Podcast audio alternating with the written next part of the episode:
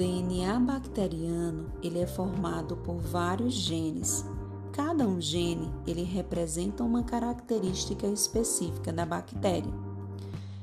Cada gene, ele pode ser transcrito e transformado em RNA mensageiro a partir da atuação da enzima RNA polimerase, que vai atuar em alguns genes no DNA bacteriano.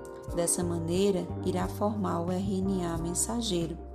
O RNA mensageiro, por sua vez, tem função de levar aquela sequência de códons onde cada trinca de bases é considerado como códon para ser traduzido nos ribossomos.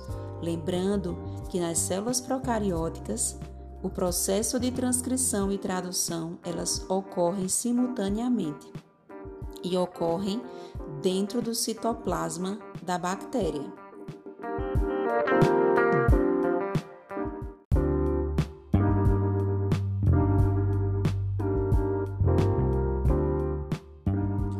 O RNA mensageiro ele é formado por uma sequência de bases e cada trinca de bases representa um códon. Cada códon se liga ao anticódon do RNA transportador. O RNA transportador tem a função de transportar aminoácidos.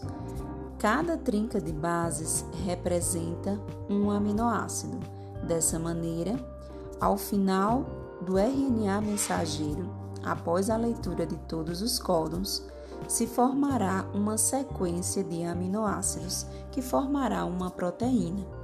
Dessa maneira, o processo de tradução ele também é chamado de síntese proteica ou expressão gênica, a partir da liberação de proteínas que são formadas a partir de informação genética contida no DNA bacteriano.